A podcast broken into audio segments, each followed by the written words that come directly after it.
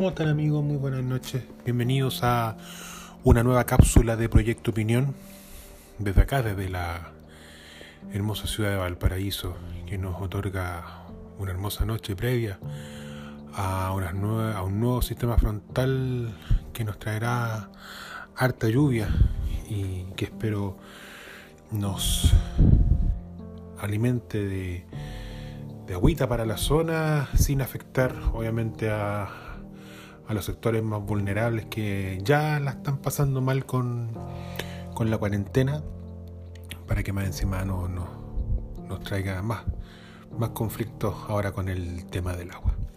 Primera, en primer lugar, pedirles disculpas por no, por no subir eh, cápsulas estos días, han sido días intensos eh, acá en la casa. Y hay que hacer de todo.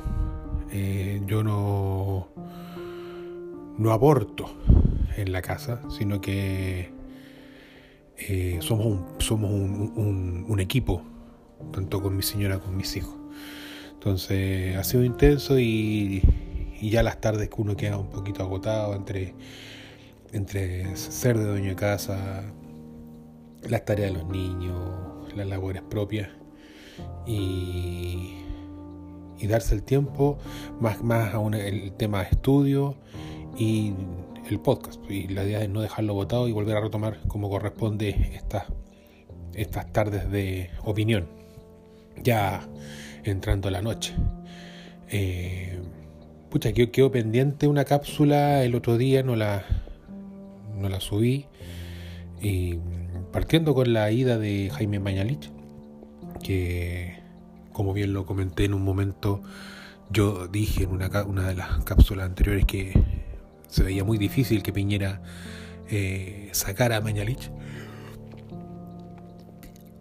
Y no lo hizo Piñera, sino que todo esto partió con un reportaje de CIPER eh, donde acusaban que el Ministerio de Salud está informando una cifra superior a fallecidos por, por, la, por la pandemia a la Organización Mundial de la Salud. Y que era absolutamente distinta a la cifra que nos entregaban a nosotros de día a día. En ese momento se, se informó una cifra de más de 5.000 fallecidos, siendo que aquí en el país estaban informando 3100 y fracción. Eh, eso ya gatilló que la permanencia de, de Mayalich en el ministerio ya se hacía insostenible, obviamente, y provocó eh, su salida. Y la llegada de uno que ya hace rato que se estaba abanderando para el ministerio, el doctor Enrique París, eh, expresidente del Colegio Médico, y llegó a hacerse cargo del Ministerio de Salud, eh, un ministerio que siempre va a ser complejo, siempre va, a ser complicado de llevar eh, por todo lo que implica en este país, todo lo que, todo todo lo que implica eh, sacar adelante todo lo que tenga que ver con políticas sociales, tanto educación, eh, salud, en este caso, eh, vivienda, pensiones, y van a ser siempre eh, puntos a tocar en, nuestra sociedad que son sensibles, sensibles para, para todos. Como les digo, llegó Enrique París y ya a la fecha se ha hecho notar su mano. Hay un cambio de, de, de objetivo dentro de las mismas conferencias de prensa, en la forma de entregar la información, en el sentido de colaboración que él está pidiendo. Ya no es solamente él, los subsecretarios, sino que han involucrado a otros ministerios. Por ejemplo, hoy día estuvo la ministra de Transporte, ayer estuvo el ministro de Defensa, eh, estuvo la subsecretaria de Prevención del Delito, para que entregaran eh, otro tipo de informaciones, no solamente con respecto a salud, sino que a lo que conlleva a la duración de las cuarentenas, la, mm, los nuevos procedimientos que se van a hacer con respecto a los, a los permisos y a, y a los salvoconductos. Em, y, por ello las, eh, las conferencias han sido distintas. Y como les digo, se ha hecho notar la, la mano de Mañalich. Eh, sí han sido días complicados. La, la curva no cede. Los muertos han tenido una constante. No, no, no se demuestra que las cuarentenas estén funcionando. Eh, en el caso de Valparaíso, eh,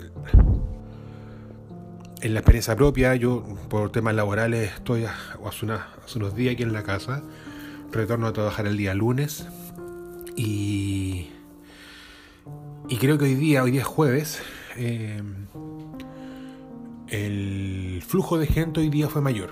Los primeros días, el día sábado, domingo, lunes, eh, muy poca gente en las calles, la gente se estaba portando muy bien. Martes, sí, miércoles ya se vio un poco más de gente. Hoy día ya el flujo de gente aumentó considerablemente. Y, y para que se haga notar los efectos de, la cuarentena, eh, se, requieren por lo menos 10, 12 días para, para, para, visualizar si realmente la cuarentena eh, resultó. Y más que nada para proteger los, los cerros, los cerros que los que conocen la, geografía de Valparaíso saben que son terrenos eh, sumamente complicados, hay un tema de, hacinamiento, eh, de, la, de, la, estructura de los cerros, que en caso de que haya un brote se hace, se hace complicado, muy complicado. Em, han sido días muy intensos con respecto a la, a la, a la información. Eh,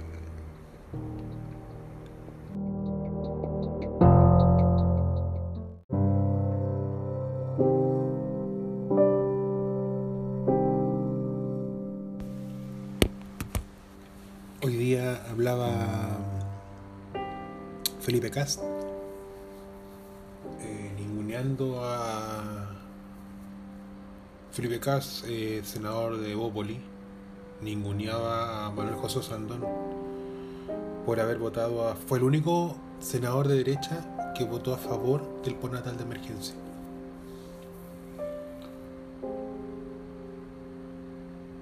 Indicándole de que por más likes era capaz de, de pasar por encima de la constitución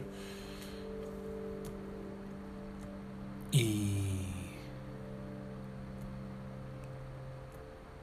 Y él no, no. No entiende lo importante que en estos momentos el que se legisle y se apruebe una extensión del postnatal. Eh, hay muchas mujeres que lo necesitan y lo necesitan enormemente. Mujeres que no pueden dejar solo a sus hijos porque no sé si no sabe o no tiene idea el, el, senador Cast, pero muchos jardines los jardines infantiles no están funcionando. No están funcionando, senador. Y está pidiendo que protejamos a nuestros niños, protejamos a nuestros adultos mayores. los papás no pueden salir a trabajar y dejar a sus hijos con, con los adultos mayores, con el compañente porque estamos incentivando el, contagio, la propagación, que la gente salga a la calle. O sea, por un lado decimos que la gente no salga, por otro lado no, arréglesela solo. Patricia Muñoz de la Defensoría de la Niñez indicó que si el juramento es respetar la Constitución, el artículo 5 hace que tratados de derechos humanos sean respetados por agentes del Estado. En este caso, ustedes, los parlamentarios. Y el interés superior del niño sigue sin serlo. A usted le van a recordar siempre, siempre, senador, su eslogan de campaña, los niños primero, los niños primero. ¿Y qué está haciendo?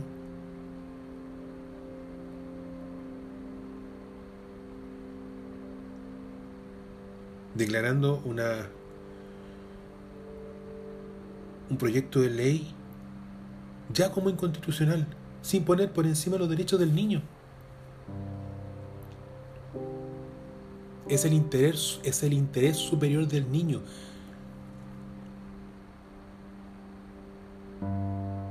para usted sigue sin serlo. A pesar de que la obligación de Chile por la aplicación de la Convención sobre los Derechos del Niño lo obliga.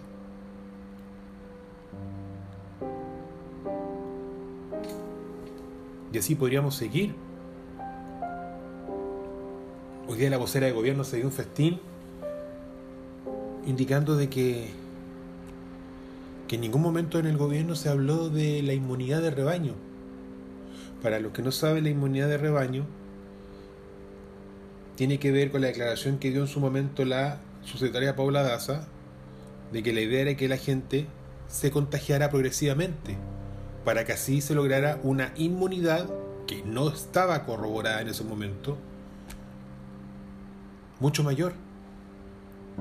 Y después se demostró de que la inmunidad de rebaño no resultaba. Y hoy día salió la vocera indicando que ellos nunca eran eh, nunca hablaron de la inmunidad de rebaño. O sea, este, esta, gente no entiende que todas sus, declaraciones, todas sus intervenciones son grabadas, quedan, quedan, quedan registradas. Yo no sé si, no, si quieren pensar que nosotros somos tontos, estamos locos, porque no nos acordamos.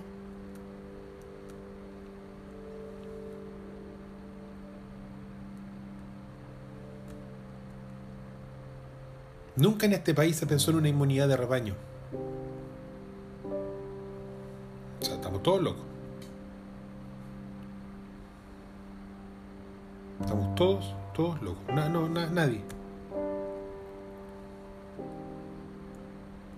Y así podríamos seguir.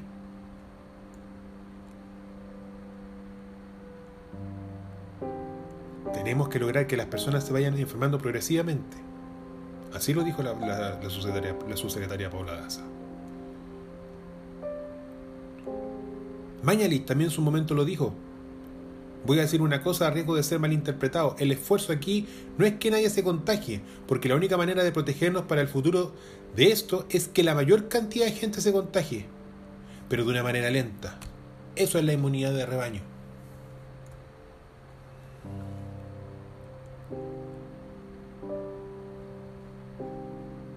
¿Por qué? Le preguntaron en su momento, ¿por qué es mejor un contagio paulatino a frenar un rebrote en seco con una cuarentena total? Lo importante es disminuir la propagación del virus, que se dé lentamente. Si hoy ponemos una cuarentena total en el país y nos quedamos todos en las casas, primero que esto es impracticable. Después igual, declararon, las cuarentenas. Esto fue el 14 de abril. Es impracticable porque las personas y el país tienen que seguir subsistiendo. Se decretaron las cuarentenas y el país siguió funcionando. Pero si hipotéticamente pudiéramos estar un mes en cuarentena, probablemente no nos infectaríamos. ¿Cuánto va a completar la Comuna de Santiago en cuarentena? Llevan casi en 70 días. Pero y una vez que se levante, vamos a seguir todos susceptibles a poder infectarnos y podríamos contagiarnos todos juntos. La clave que tuvo que haber pasado acá es que del momento en que las primeras personas que llegaron contagiadas del extranjero haberlas aislado. Y no se hizo. Pudiendo haberlo hecho. Y no lo hicieron.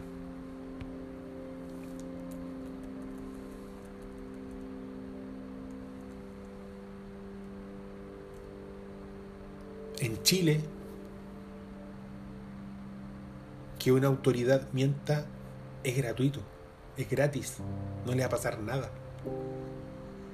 Yo espero que la oposición de este país se ponga los pantalones y le ponga una acusación constitucional contra Mañalich. Y no solo una acusación constitucional,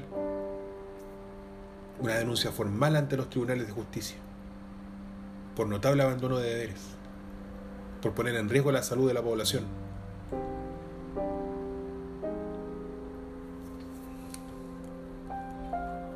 Aquí no tiene consecuencias. Aquí se ha naturalizado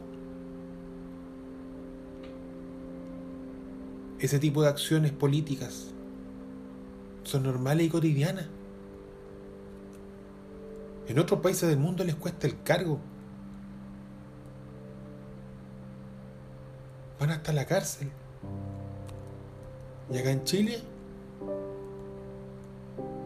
incluso los premian.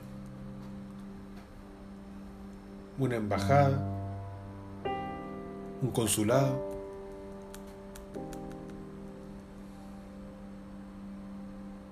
Hoy día el gobierno dijo que la estrategia siempre fue testear, trazar, seguir y aislar.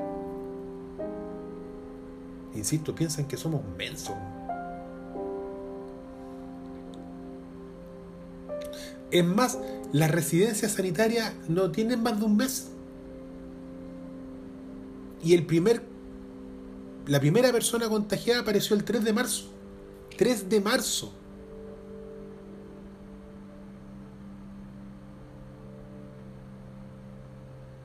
¿Cómo es posible que ayer haya informado muy suelto de cuerpo el ministro París de que por un ajuste en el cálculo de contagiados quedaron 31.422 contagiados sin informar?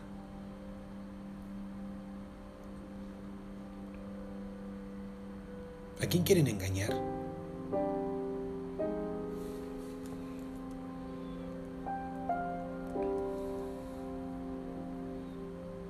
la ministra Rubilar apareció mintiendo descaradamente, tratando de tapar el accionar del Ministerio de Salud. Ella olvida que la gente tiene memoria.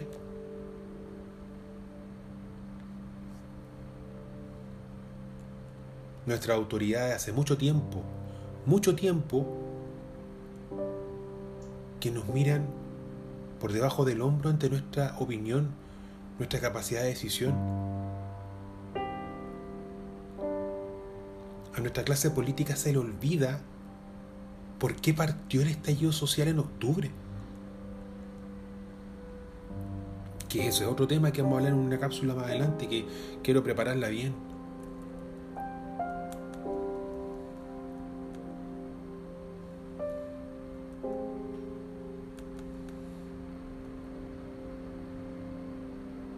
Al principio decían que las mascarillas decían que no servían. Y después, decretos municipales de que tenían que usarse la mascarilla obligatoriamente.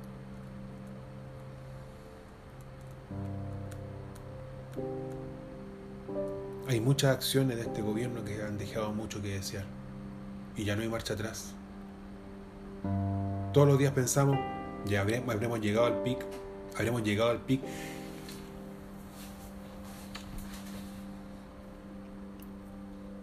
¿Ustedes creen que los chicos, nuestros hijos, vuelvan a clase en estos momentos?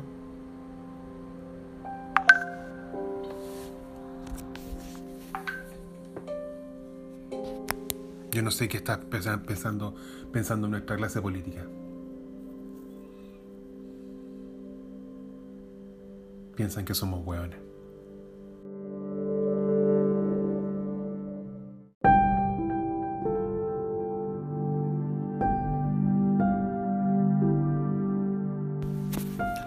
Bueno amigos, em,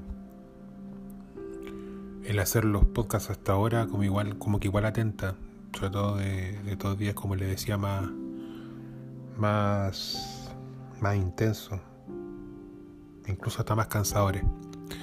Em, vamos a preparar mejor los podcasts porque realmente cuando el sueño apremia, em, como que a uno se van las ideas. Síganos en nuestras redes sociales, Proyecto Opinión, arroba Proyecto Opinión en Twitter, Proyecto Opinión en Instagram. Estamos reactivando las cuentas porque estaban un poquito botadas. Y por favor síganos. Eh, vamos a preparar más material. Eh, ojalá material diario. Un abrazo enorme. Que descansen. Buenas noches.